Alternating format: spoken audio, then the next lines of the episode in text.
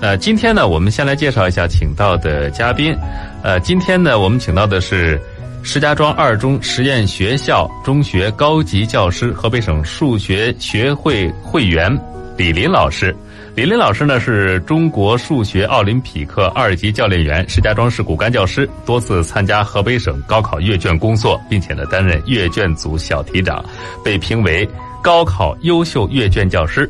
曾经获得第七批河北省优秀援疆干部人才和四好援疆干部人才称号，曾获河北省青年教师评优课一等奖、石家庄市青年教师评优课一等奖、石家庄市中小学青年教师教学竞赛一等奖，多次被授予优秀班主任、优秀共产党员等称号，被授予三等功两次、嘉奖两次。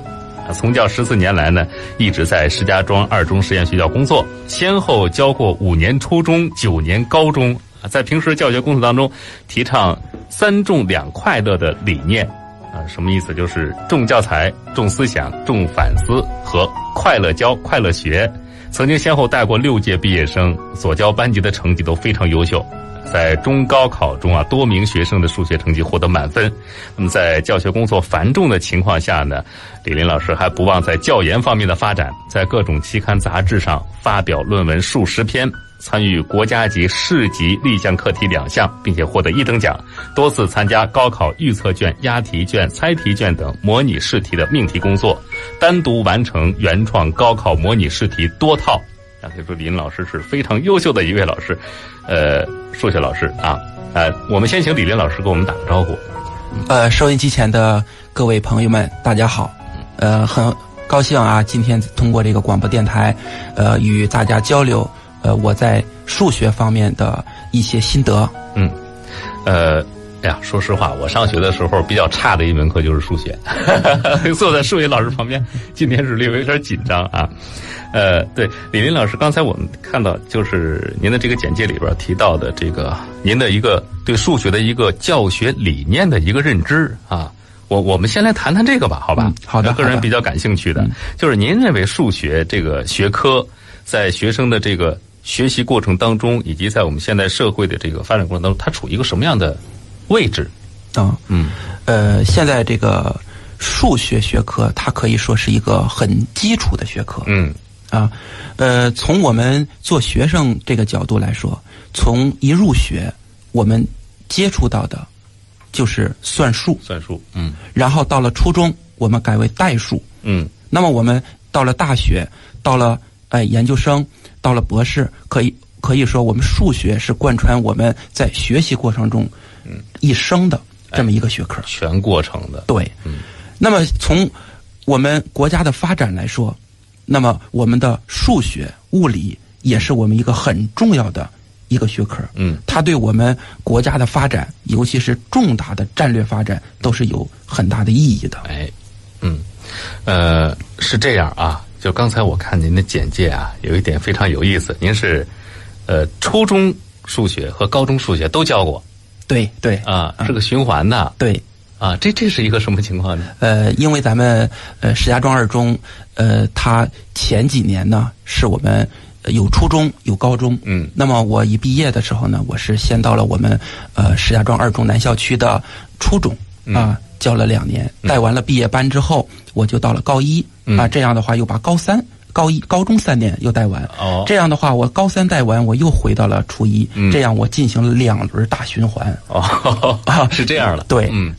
啊，现在这个机会可不多啊，这个不样多教育的机。会嗯现在可以说这样的学校，呃，有完全的这样的初中、高中学校还是很少了。嗯啊，所以，呃，其实我也非常珍惜我前几年的这种数学的大循环的这种教学哎，嗯六年的大循环，它可以让我对数学、中学数学的呃一个把握，嗯，呃，更呃丰富啊，认识的可能会更深入一些。可能对学生在每个阶段对于数学这门学科的学习，它的这个状态啊、特点啊，嗯您把握的就更全面一点。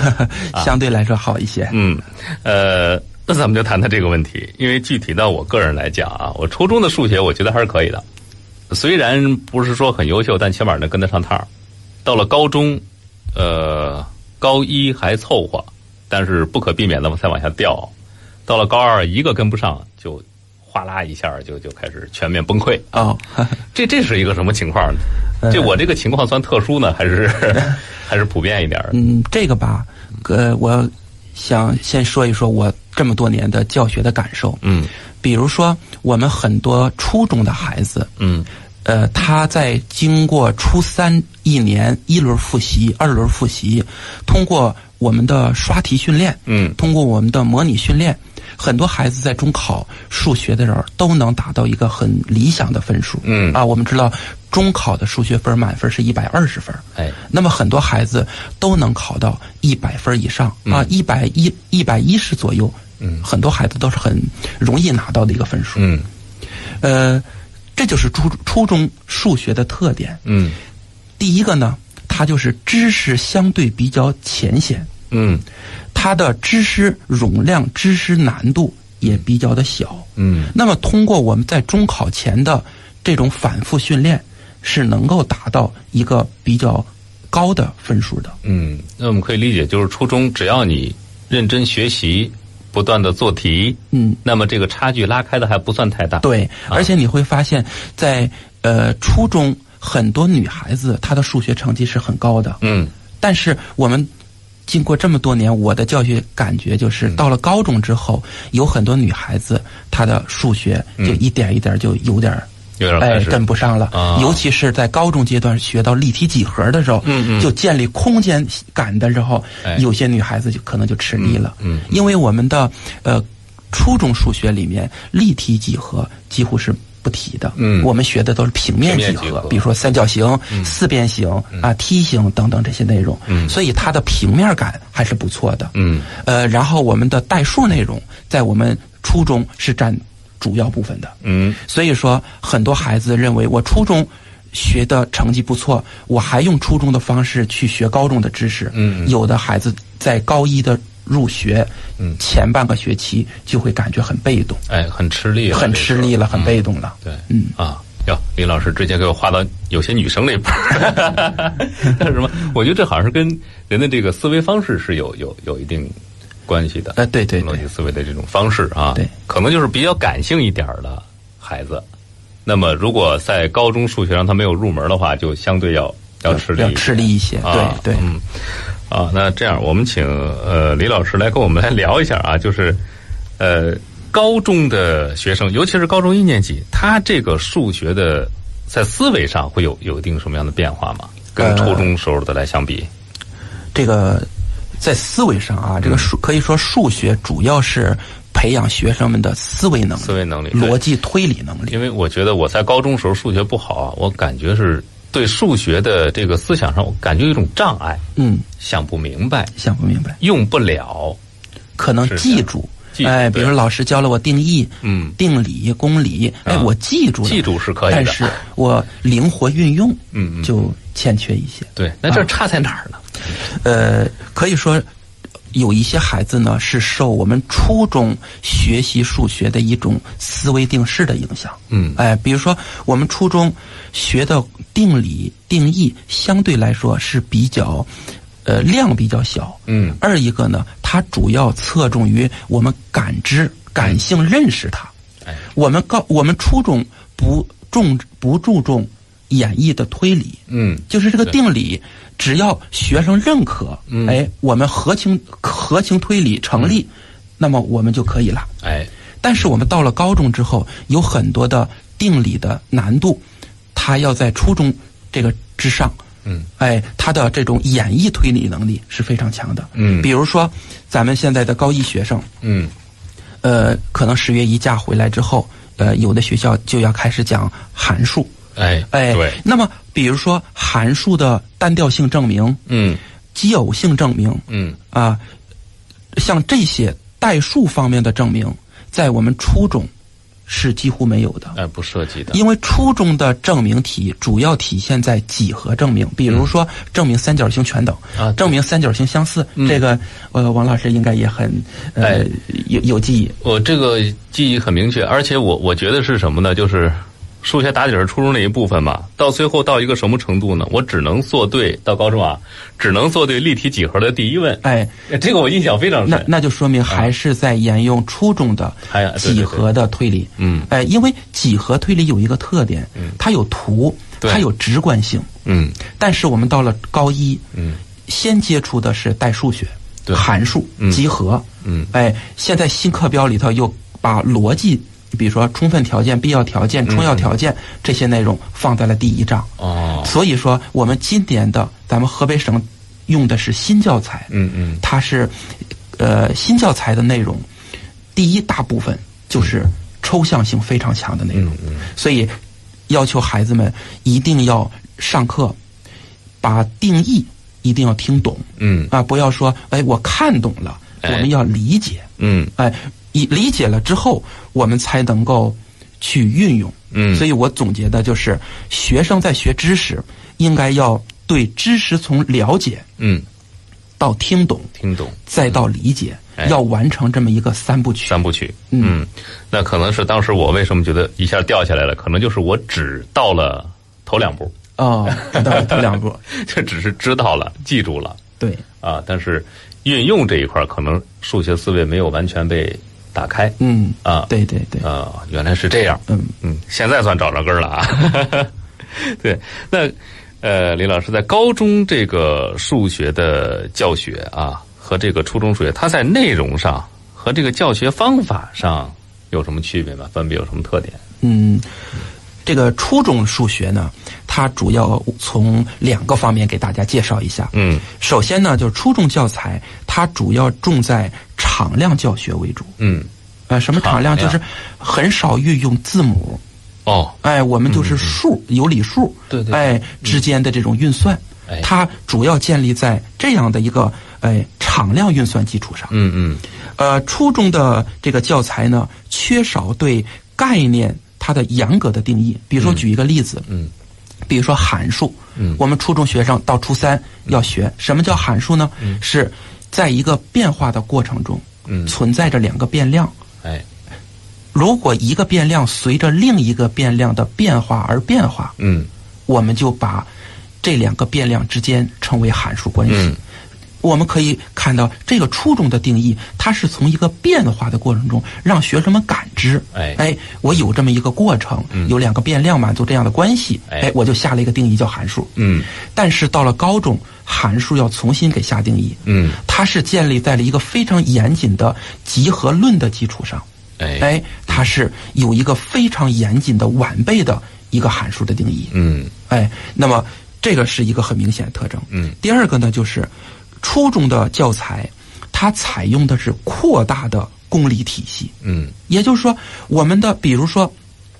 在等腰三角在三角形中，嗯等边对等角，嗯等角对等边，嗯，我们现在突出的是学生对这个定理的认可。哎，等边对等角一观察很直观，嗯好了，嗯我们就可以用了。哎，而我们忽略了对它的严谨的论证。嗯而我们高中所有学的定理都要从严严严谨的推理把它一步一步推出来，嗯哦这对学生们就是一个考验。对，就是说嗯我们初中可能只是表面上的一个了解和认知，但是到了高中，那老师教给你的是什么呢？推理的方式方法。对，也就啊初中就是知其然，嗯但是到高中我还要知其所以然。哎，第二个呢，就是初中的课本的编排，嗯它是为了满足学生们的认知，它是螺旋式上升，嗯啊，就说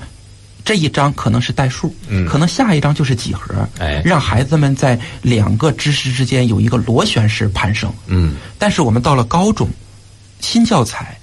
改编了之后，嗯它是把我们这个内容跟初中是完全不一样的。哦嗯比如说我们高中阶段，它的主线先把函数讲完，嗯嗯，然后再去讲几何。哎几何又分为平面几何和立体几立体几何何。嗯哎，它的这种知识体系，它比跟初中是有所区别的。哎，这就是在教材方面，在初中的特点。嗯而我们高中呢，刚才我也提到了，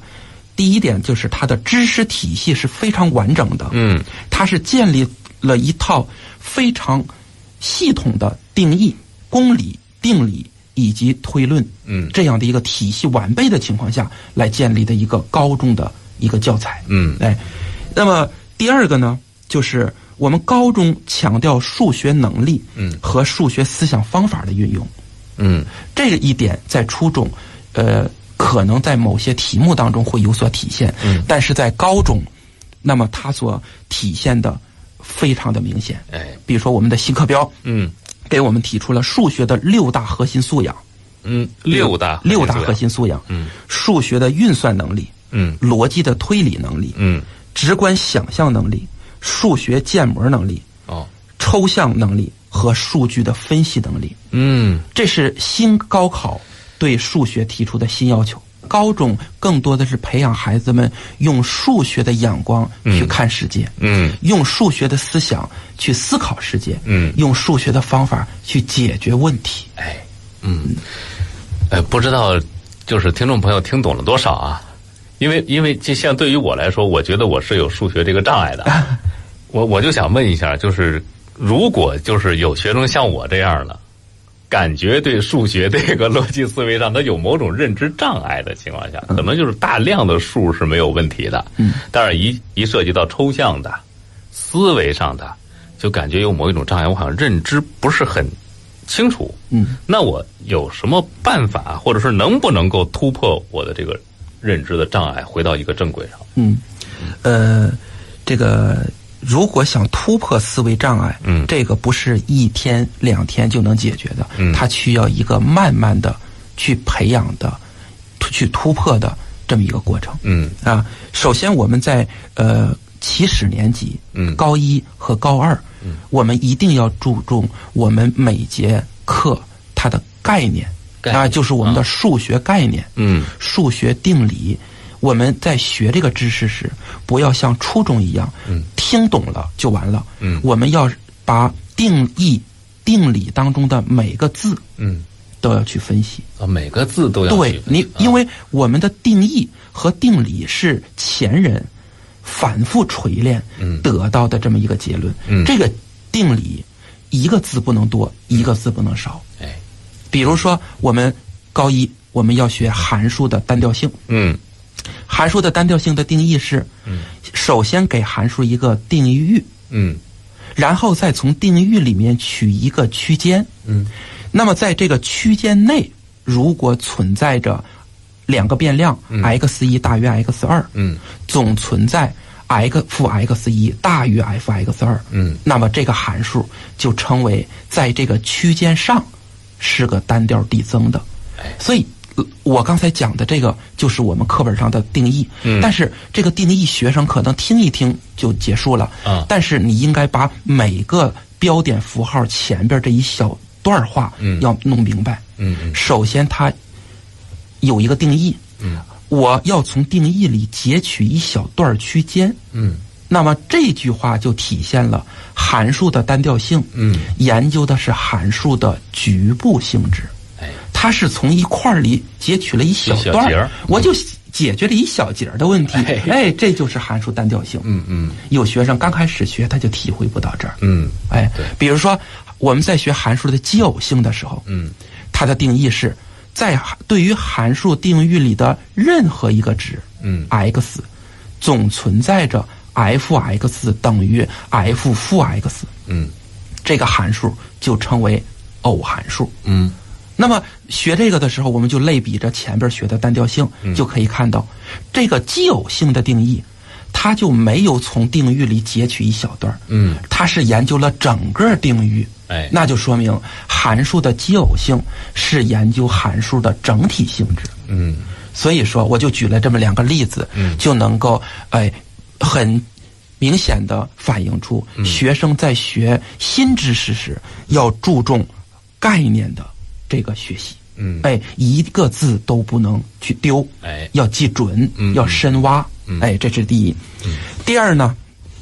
就是我们要注意以旧带新，以旧代新，哎，数学的学习，嗯都是建立在原来的已知的知识基础上，嗯哎再给你加深一点儿，这就产生了一种新知识。嗯嗯用我们数学里的方法就叫类比法。嗯比如说，我们学立体几何，我们可以模仿着哎平面几何里的学习方法来学。嗯，其实理科都是相通的。哎哎，比如说我们学化学，嗯哎，我虽然我数学老师，但是啊，咱也说呃说理科都是相通。比如说对对我在学化学的某一组元素的时候，我们知道，比如说有氧族元素，嗯它里面有氧元素、硫元素啊、呃当然我我下边我就背不出来了 啊，但是我们主要是学习了氧。这样，嗯那么氧跟硫有很多相同的化学性质，嗯对吧？我们数学也是这样，我学几何，我学立体几何，我就可以类比着平面几何来学。嗯比如说我们有一个知识，三角形的内切圆，嗯，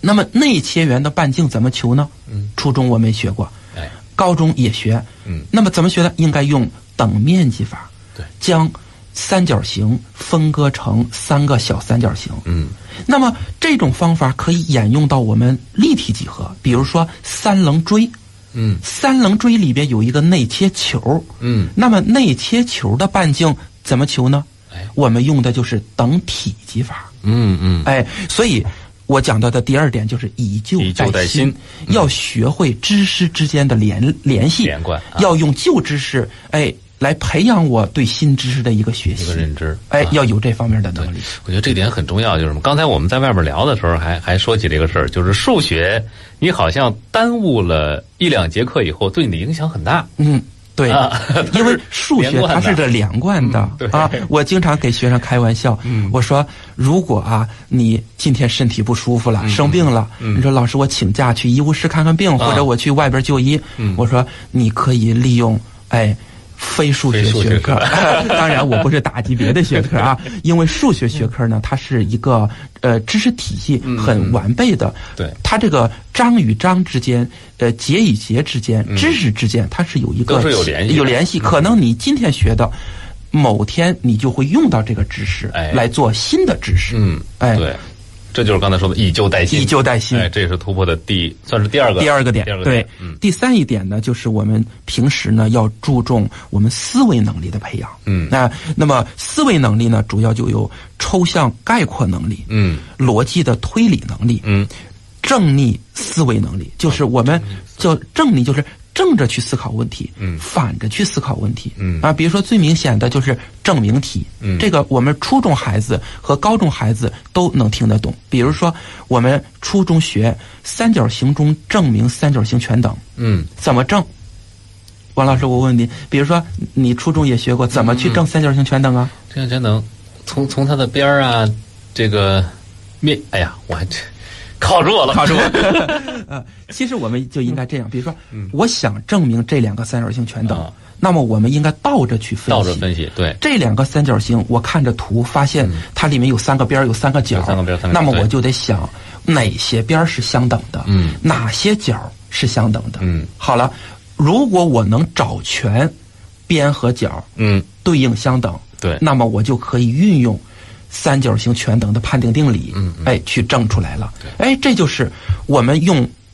逆向逆向思维思维嗯从结论去分析。哎，然后呢，我们再用条件再把这个证明过程给书写下来。嗯嗯这就是我们数学上讲的证明题的分析法分析法，嗯与综合法嗯。啊。对，那这就是概括能力的一个体现。你看，哎对我是知道怎么入手，但是我说不出 来，可能也背不过啊。嗯但是我觉得这个逆向思维法有一个很简单的例子，就是我们生活当中让你走一个迷宫，最好的、最省时的办法是什么呢？从终点往起点走。啊，倒着走。倒着走。哎，呃，呃就我们如果学会这几点，就可以，呃，那么家长如果想帮助孩子来突破数学上的一个一个困境的话，那么就注重培养他的数学思维的能力对，啊。嗯这这是有有方式可循的。有方可有指方，有方是可循的。啊对对对。嗯，那还有还有什么需要注意的吗？呃，这个刚才我提到的嗯这些，可能有的同学说：“哎呀，他太高了，对啊，他的思维能力，我怎么一一天两天就培养出来？”是，其实我们的一线的老师，嗯，都是在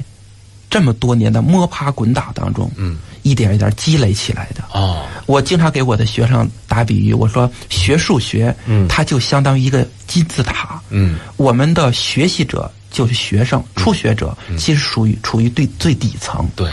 我们以前有一种说法叫做“题海战术”，嗯我们现在反对题海战术，嗯嗯但是学理科没有一定的题作为基础，是学不好理科的。嗯对那有的同学说，现在反对题海战术，我就不不不做题了，行吗？啊光听听老师讲对不行，这是理科必须要通过做题，嗯来巩固我们学的知识，嗯来熟练我们学的知识。哎刚才王老师提到，就说我能记住定理，能记住定义，但是我就不会用，嗯哎哎，这就是怎么去灵活运用。嗯它要通过大量的做题。嗯哎，所以说我给学生讲，金字塔最底层嗯是由无数的题堆积起来的。嗯嗯，你想走到第二个台阶儿，也就是金字塔的腰部，嗯其实就是我刚才提到的数学思维、哎数学的思想、数学的理念、数学的方法，嗯，但是这个第二个层次必须要靠做题，嗯嗯通过做题悟出这个内容来，哎，嗯、就我觉得可以这么理解啊，就是数学的思维告诉你的是方法，那么你怎么把它融会贯通？就好比你拿到了一本武功秘籍，数字你是看了，上面的文字你看明白了，你还得练呐、对。 对吧哎？，刚才您听的提到的这个非常好，呃，我也非常赞同您的这个说法。嗯就说我们，比如说我现在说我们的高三学生，嗯啊，可能呃，咱们收音机前有有高一、高高三二都有，啊高三都都有有。比如说高三的学生到了我们的第二个学期，嗯有一部分学生就会出现一个成绩的瓶颈。嗯我考到了一百三十五，嗯，我再想往上再想往提分儿上嗯很难了。对，就像我刚才提到，初中学生说我考到一百分儿嗯其实很简单。但是我要上升到一百一十五到一百二满分儿嗯其实这五分儿是最难的。哎对，那么，高中从一百三十五上升到一百五的满分，这十五分怎么去提？嗯那就绝对不是靠刷题去刷出来的。嗯这个时候就需要有非常深厚的数学底蕴。嗯这个底蕴是什么？就是您刚才提到，就类似于练武术一样。比如说我初学者，嗯，我今天学少林派的武功，嗯，明天我学峨眉派的武功，嗯嗯，那么师傅在教你的时候。他会一招一式的教你，先学第一式，再学第二式嗯哎，最后学到第九式，嗯第十式不教你，自己去悟吧。啊哎，我最后悟成了，嗯，我把少林功夫练好了，嗯，然后我就开始学第二个师傅的嗯峨眉派的武功，嗯但是你真的下山去跟别人比武的时候，嗯你能说我站到敌人面前，嗯你等等，我先想想这哎个少林功夫怎么哎出招儿，这这那就绝对晚了哎，就晚了，你已经被别人打倒了。嗯所以我们学数学学到了高三，学到了毕业年级这个阶段，嗯就要用运用将所有的武功要糅合到一起，融会贯通了要就，对，嗯就是用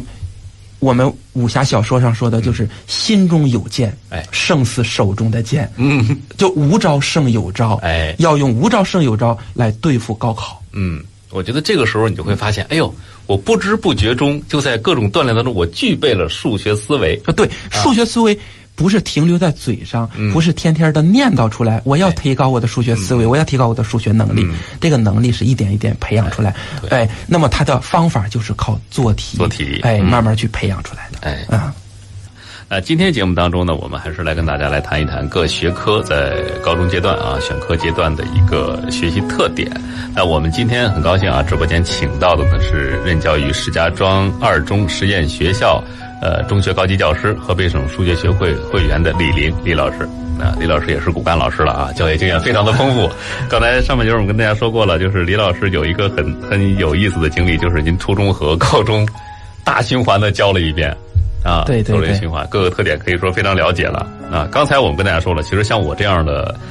呃，这叫什么数学渣子，还是有机会能够转到正道上，就是什么，你得有这个突破的方式、方法对对对对，啊，嗯。具备了数学思维啊，呃，那么今天可能不太一样，大家都在讨论一件事儿，就是我们的高考改革啊，因为在下一届高考的时候，正好是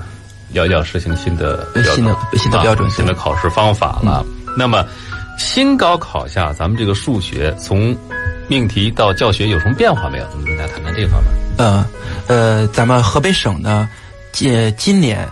是开始实行了新教材的教学，嗯就是我们现在新高一。哎，其实我们在前两年就已经采用了新高考模式下的教学嗯啊、比如说我们的现在的高三，嗯，他们就已经进进行了选科。哦，那么今年的我们的二零二零年的高考，嗯山东省就已经采用了新的高考命题，呃，出的这个高考卷儿。高考卷，嗯所以这也是对我们河北省的呃明年和后年的高考指明了一个呃新的方向。嗯下面呢，呃，我从这个高考的变化给大家简单介绍一下。嗯呃，我们今年的高考，河北省的今年的高考，嗯是最后一年文理分科，哎， 对，这但都是对从不了明年开始就已经没有文理分科了。嗯嗯这样就对于我们一部分原来学文科、想学文科的孩子的，其实对他来说是一个考验，对，嗯因为文理不分科之后，数学一张卷儿哎那么难度就会趋于、嗯哎在理科和文科中间，嗯那么其实应该略高于文科，但是略低于原来的理科。嗯啊那对于文科生来说，数学成绩的好坏可能就就拉开一大个拉拉开一大截儿很大一个差距了。对，嗯这是第一个特点。嗯第二个特点呢，呃，从今年山东的这个高考卷来看，题型的变化是非常大的。嗯这也需要今年的我们的高三毕业生，嗯在备考的时候啊，一定要考虑到新高考下的高考题型的变化。嗯啊，比如说，原来我们数学题只有选单选题，嗯啊，选择十二题、十二道都是单选，但是今年是增加了四道不定项选择，哦，哎，也就是说变成了八道单选题、四道不定项选择题，这难度难度嗯大就非常大了。对对对因为你不定项选择不是指定两个或者三个，嗯不定项有可能是四个，嗯也有可能是两个，嗯这样的要求孩子们在做题的时候要把每个选项都得做了。哎原来 一个一个答案的时候，我只要看到了正确答案，我选完、嗯这题就结束了。实在不行，我排除法也也凑啊对合，。排除法还有四分之一的 对还有正答几率。率嗯哎对，第二个变化呢，就是填空题。嗯今年，哎，有一个填空题是一题双控，一题双控，一题双控，原来都是一题一空，嗯就是一个题就一个填一个空。哎现在变成了有一道，哎，嗯一题双控，嗯这也是增加了难度。哎哎，那么解答题也有错有变化。嗯取消了原来的选做题嗯啊、呃及坐标参数方程这个知识就已经从我们的课本上删除了，嗯就不再考了。哎那么，我们的解答题有一个非常大的变化，嗯是增加了一道不良结构的解答题。什么叫不良结构？就是已知条件儿，它给你提供三个，嗯嗯你自己从这三个条件里选一个去做这道题。哦那哎呦其实是给了孩子提供了更多的做题机会。嗯比如说，我是我喜欢这种条件下去解决这个问题，嗯嗯，哎，我喜欢另外一种形式去解决这个问你题，可以选哎，题目更开放了，嗯这也是我们嗯这次高考改革的一个很大的突出的亮点嗯啊。这是从试题上，试题哎，题从型题型上，它一我个觉变得化，好像考试的，就像我们刚才说的啊，更注重考察学生的数学思维了对啊。你哎得先把自己的条件给自己搂垒明白喽，对。然后开始解题。对对对，啊、可以说我们现在高考是越来越人性化，嗯嗯啊，越来越注重人的发展。哎，哎，对，呃，第三一个呢，就是我们要注重新旧教材在某些知识上的变化。嗯啊，今年新高一啊，我们现在说的是新教材，嗯，它里面删除了原教材当中的很多知识、嗯啊。下面我列举几个，嗯啊，呃，有算法，有矿图，嗯逻辑推理，嗯简单的线性规划，嗯三视图、定积分、统计案例嗯、及坐标参数方程、简单命题以及关系、嗯逻辑连接词以及函数概念当中的映射、嗯三角函数当中的三角函数线嗯啊、这些内容我们在新教材中都已经没有了。嗯，删除了。那就说明我们今年的高一学生，在两年之后的高考，这些内容应该就不会出现了。嗯嗯但是，我们用旧教材的现在的高二和高三的学生，嗯对于这种临界知识，嗯，我们如何去把握？哎是不是明年的高考，我刚才提到的删除的部分就不考了？嗯，现在没有一个明确的说法哎，所以说我们对于今年的高考生和明年的高考生，对于这些临界知识，嗯我们还要有所了解。嗯嗯可能不像以前那样，在高考复习的时候，一轮复习、二轮复习的要作为重点复习。嗯但是我们在复习的时候要有所涉猎，哎，不要认为这个知识就不会再出现了。不一定。哎，不一定 不一，定哎，因为它属于一个过渡期。嗯哎对，这是删除的内容。嗯，那么增加的内容呢？比如说，我们增加了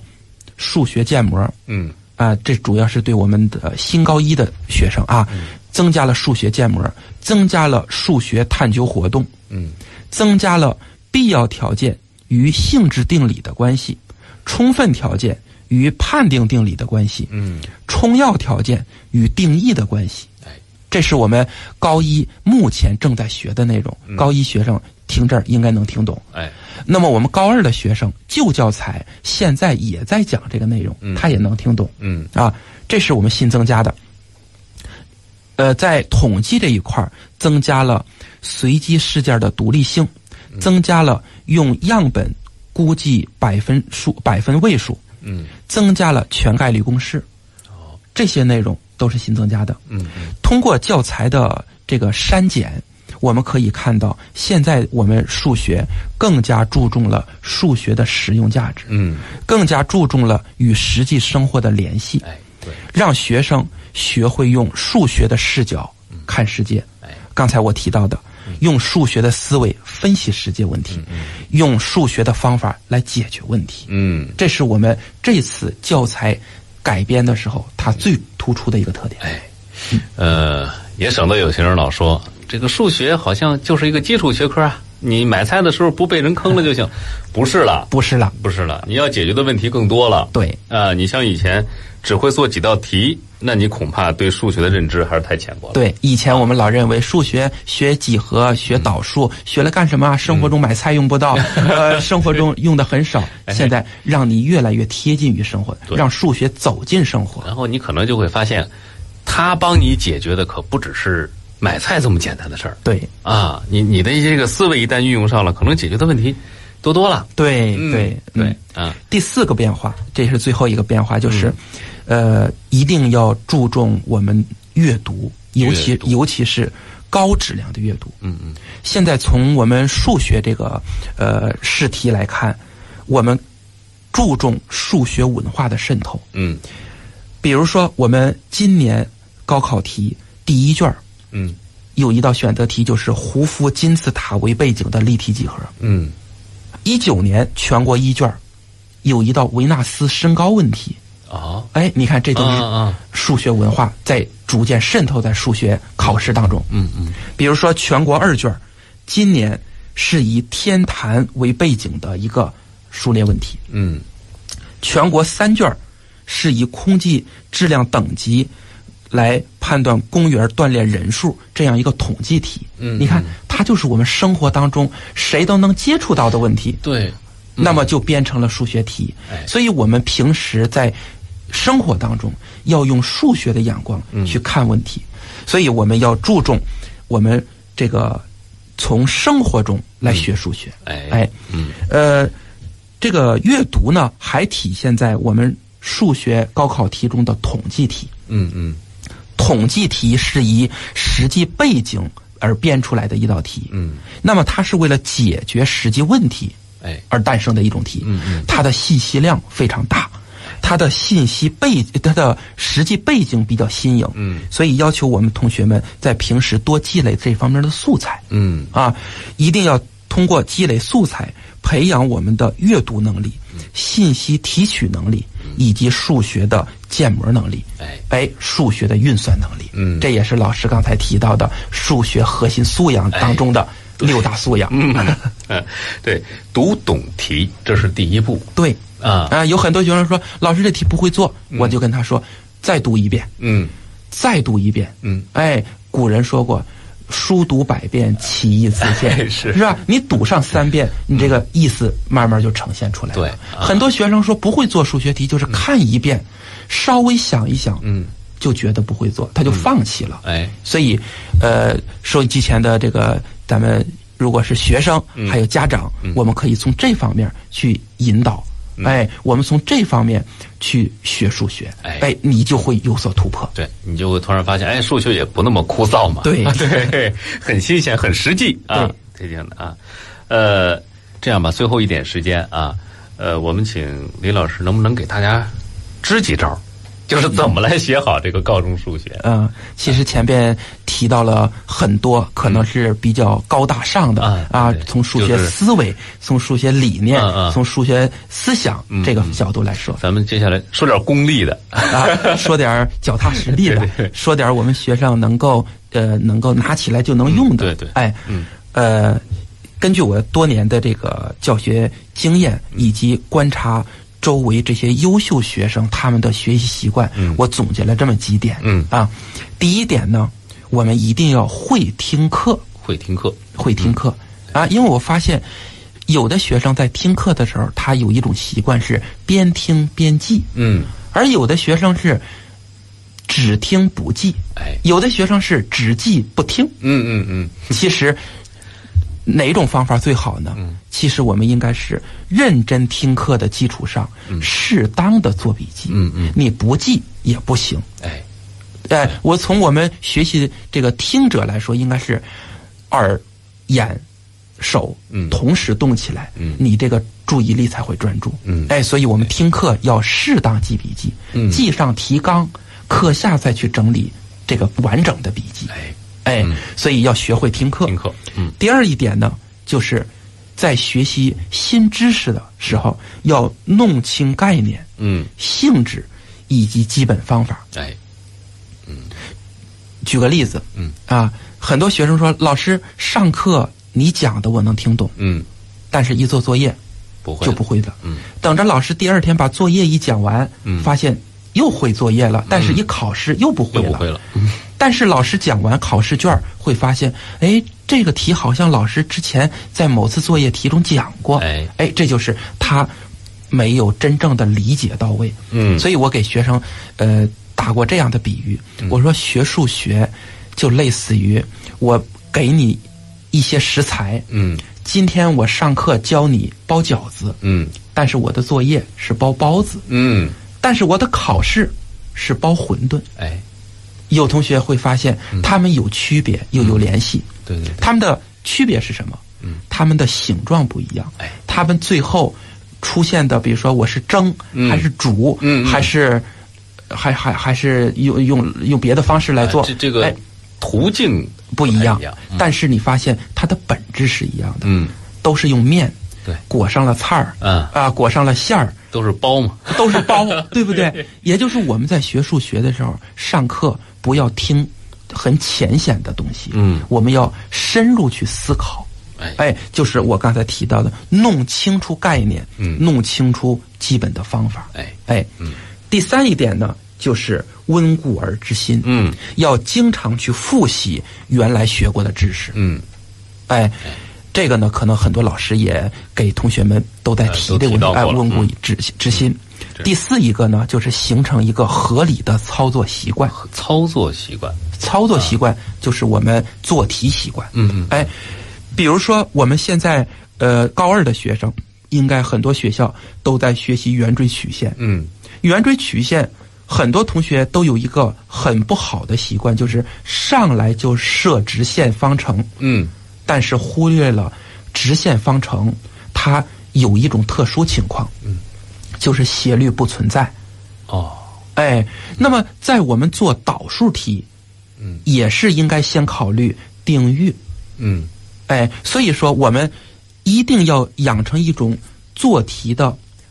非常规范的嗯，做题的思考问题的一个操作习惯。嗯，哎，比如说做圆锥曲线，嗯，凡是涉及到跟直线有关的，嗯我一定先考虑直线有没有特殊的情况，有没有斜率不存在的情况。哎嗯嗯，哎，在做导数题的时候，我一定要先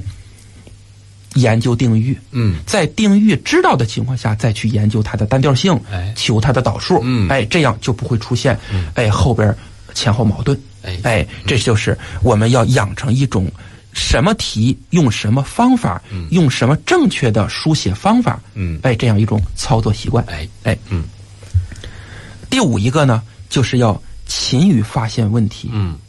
勤于发现问题好于解决问题，哦，其实这个跟前边呢，其实也有所重叠，就是嗯说怎么去发现问题，那就是多动脑筋。哎你发现孩子们小的时候，比如说我家孩子现在上四年级，嗯，四年级小学孩子们，他就是有问题就举手问，嗯有问题就举手问，对对对那就越举手问的孩子，他可能就越善于发现问题。嗯嗯而且你发现，在小学，他越举手的孩子，他可能成绩，咱们说表象就是成绩越好，啊对因为他勤于思考，嗯他是勤于表达。对可能到了高中，孩子有了自己的想法，嗯他就越来越不敢举手，越来越碍于面子，他不愿意举手。 哎，所以我还是提倡，到了高中，我们还是要勤于发现问题嗯哎，多去跟老师问问题。嗯哎，因为你问就是在解决你的难点。嗯，你能发现问题，前面必然有一个思考的过程。对对嗯啊对。第六一个，我们就是要把握解决问题的时机。嗯比如说，我今天上午上的数学课，发现老师讲的这个有一步没有听懂，嗯，一定要利用课间的时间或者下午老师去班里辅导的时间，嗯，及时解决哎，嗯不要把它说我留着明天吧、后天吧，可能时间一长就忘了。哎，不要拖。都不要嗯拖，我们要现实解决，哎，现实这个发现的问题。嗯哎，哎第七，我们要善于分门别类，嗯善于抽出本质。嗯，哎，那么这个呢，就是需要我们同学们要有一个整理错题的习惯哎。哎，比如说我们今天的作业，错题本儿啊哎，错错题题本儿本儿嗯，哎，其实我们学校给它将称为好题本儿。好其实题本，儿 哎，错题本儿不是把你错的题都积累上，以以后还要错。嗯其实我们就是对于每个人来说，这个题错了，其实就是你的一个财富。嗯你要把这个错题分门别类的整理。嗯所以我建议同学们呢，要用活页纸，嗯活页纸去整理错题啊哎，今天我发现立体几何有一个错题，嗯我整理上了。可能过了一周，发现还有一个立体几何，又要整理到我的好题本里，嗯你就可以用活页纸，哎，打开把它加进两去，个放在一块儿。 放在一 起，然后时间一长呢，你还要对立体几何的这个题要重新再整理，嗯看看你整理了十道错题，这十道错题是不是有一些类似的？嗯，用同一个知识的。哎嗯哎，你就要分门别类去整理，在整理这个时候就要抽出知识的本质。嗯比如说，我发现我这四道题错的都是一个问题，嗯都是一个方法错，那就说明你这一个类型的问题就是你的一个瓶颈，你以后就要突破它了。嗯嗯嗯哎，这就是我们要分门别类去整理错题，要善于抽出它的本质。嗯本质嗯哎对，第八要积极主动，善于变通。嗯，哎，那么数学题它是建立在条件的基础上去做题。嗯所以不要思维定式，认为我以前做过类似的题，我照搬就能把这题做出来，往往不是这样的。哎，它的条件稍微一变，这个题可能就会往另一个方向去走。哎，哎，我们要变通去学习数学。嗯呃，第九，呃，我们要虚心，嗯，要自信，嗯，要主见，要有理智。哦，比如说，我现在呃，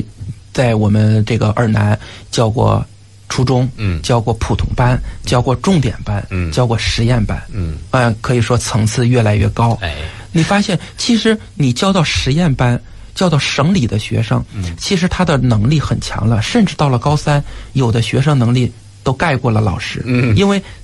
他的能力都能上清华北大，哎，他的能力已经远远超过我们所有的老师了。嗯，但是你发现这些学生，他上课听讲仍然非常认真。嗯，他每次模拟考试到了高三后边阶段，他都能考到七百一、七百二，但是他上课，你在讲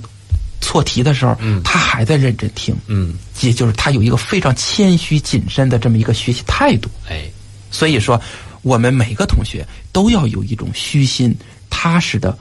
这种态度去学习。第二个呢，要有自信。嗯哎，不要说我这一阶段数学可能考试某次考的不不高，嗯考的分数不满意，就有点儿受打击了。哎哎，我们数学它是一个需要一点儿一点儿培养嗯数学素养、数学素质、哎数学思维，最后成绩才能够提上来的。嗯嗯哎，所以要有自信。哎嗯，有学好的自信。对，嗯最后一点嗯，就是刚才王老师您提到的，呃，快乐学习。哎哎，快乐学，快乐学数学它本身是一个枯燥的学科。嗯，我们上数学课一旦上不好，就容易给学生讲的犯困。哎，哎，犯 困！哎，它不像历史课嗯讲个小故事，有历史背景对，它对听起对来有意思。但数学课本身就是一个很抽象的理论课。嗯，所以我们要培养自己的学习兴趣。嗯，然后要从枯燥中挖掘乐趣。哎所以要快乐学习，嗯充满自信的学习。哎。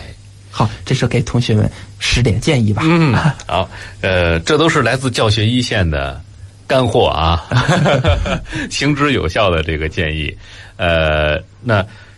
时间关系，今天我们只能聊到这儿啊。呃，这样，最后李老师有什么想跟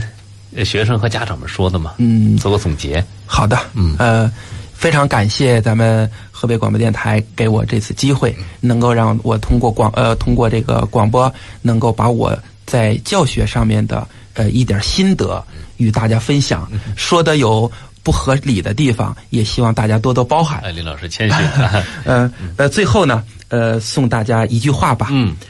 播下一个行动，收获一个习惯。嗯，播下一个习惯，收获一种性格；嗯播下一种性格，收获一种命运。嗯，希望所有的同学们都有美好的未来。好，在学数学的路上，我们一定要坚信自己能学好，嗯，一我们也一定能学好哎，因为数学是很有意思的学科，嗯很能够提高我们素养的学科。哎，好，那我就说到这么了。好， 好，谢谢李老师啊，非常感谢李老师啊，也谢谢各位的陪伴与收听啊，我们下期节目再会了，拜拜。